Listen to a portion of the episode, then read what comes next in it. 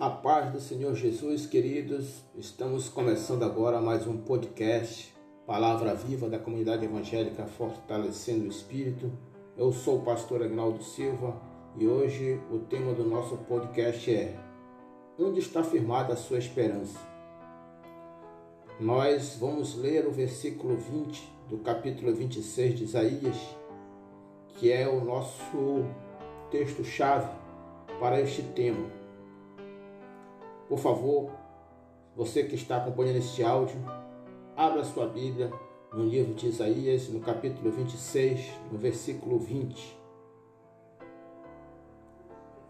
A palavra do Senhor diz assim: Vai, pois, povo meu, entra na tua casa e fecha as tuas portas.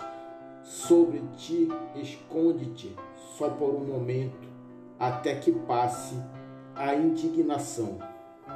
Glória a Deus, uma palavra muito forte e que nós devemos ter bastante atenção no que ela traz. A pandemia do coronavírus está causando transtornos em todo o mundo.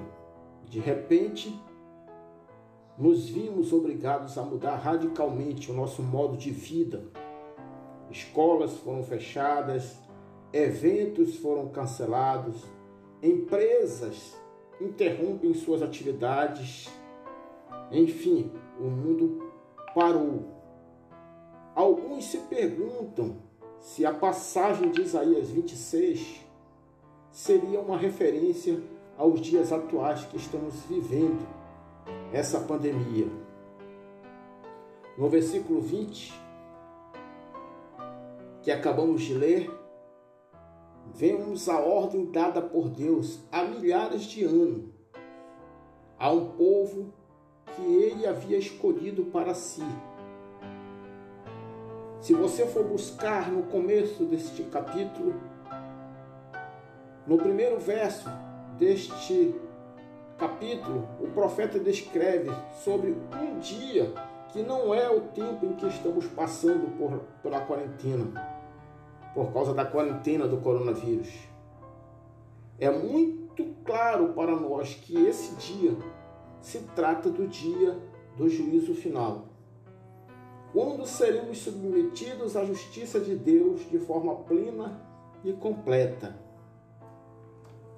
Veja, o coronavírus não será o fim do mundo, pois a Bíblia demonstra que ainda faltam coisas preditas, pré-escritas na palavra de Deus para que Jesus volte. No entanto, esses acontecimentos são sinais de que esse tempo está próximo e com cada acontecimento desta natureza devemos aprender algumas lições a primeira delas é que, por exemplo, na pandemia do coronavírus, Deus nos convida a parar e nesta parada somos chamados a conversar com o Senhor. Neste momento, amados, de reflexão e inquietude, entendemos que é tempo para nos examinarmos a nós mesmos e perceber se estamos dando bom testemunho da nossa fé. O livro de Mateus, no capítulo 5, versículo 16, ele diz: Assim também a luz de vocês deve brilhar, para que os outros vejam as coisas boas que vocês fazem e louvem o Pai de vocês que está no céu.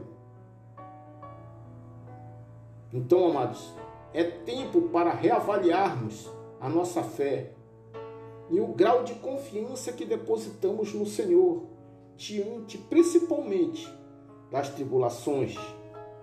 Neste tempo de quietude, descobrimos a nossa fragilidade e nos deixamos ser tratados por Deus.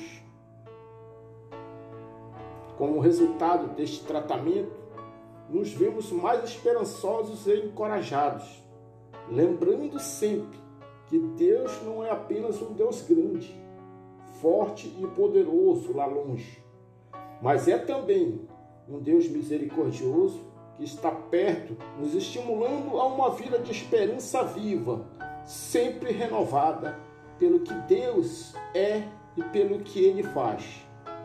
Por isso, amados, os nossos corações não se desfalecem e não se rendem ao desamparo, porque Deus é a nossa esperança para o presente e para o futuro que a Ele pertence. Também aprendemos, ou melhor, reaprendemos, que a nossa esperança deve estar baseada em Jesus, que é amor, graça e segurança. Esta esperança é a nossa âncora que nos mantém estáveis e em segurança, mesmo em meio às circunstâncias que promovem medo, angústia incertezas, como é o caso do coronavírus. Pois a palavra final para as nossas vidas vem do Senhor. Para finalizarmos nosso podcast Palavra Viva de hoje, quero deixar uma palavra de esperança e um futuro melhor para todos nós. Abra sua Bíblia em Jeremias 29, 11. A palavra de Deus que diz: Porque sou eu que conheço os planos que tenho para vocês, diz o Senhor. Planos de fazê-los prosperar e não de causar dano. Planos de dar a vocês esperança e um futuro. Tome posse desta palavra maravilhosa, que você possa meditar hoje nestes versículos que foram colocados aqui para vocês. E que o Senhor venha fazer a transformação necessária que cada um precisa. Uma boa noite e que Deus abençoe a todos. Tchau e até amanhã com mais um podcast Palavra Viva da comunidade evangélica Fortalecendo o Espírito.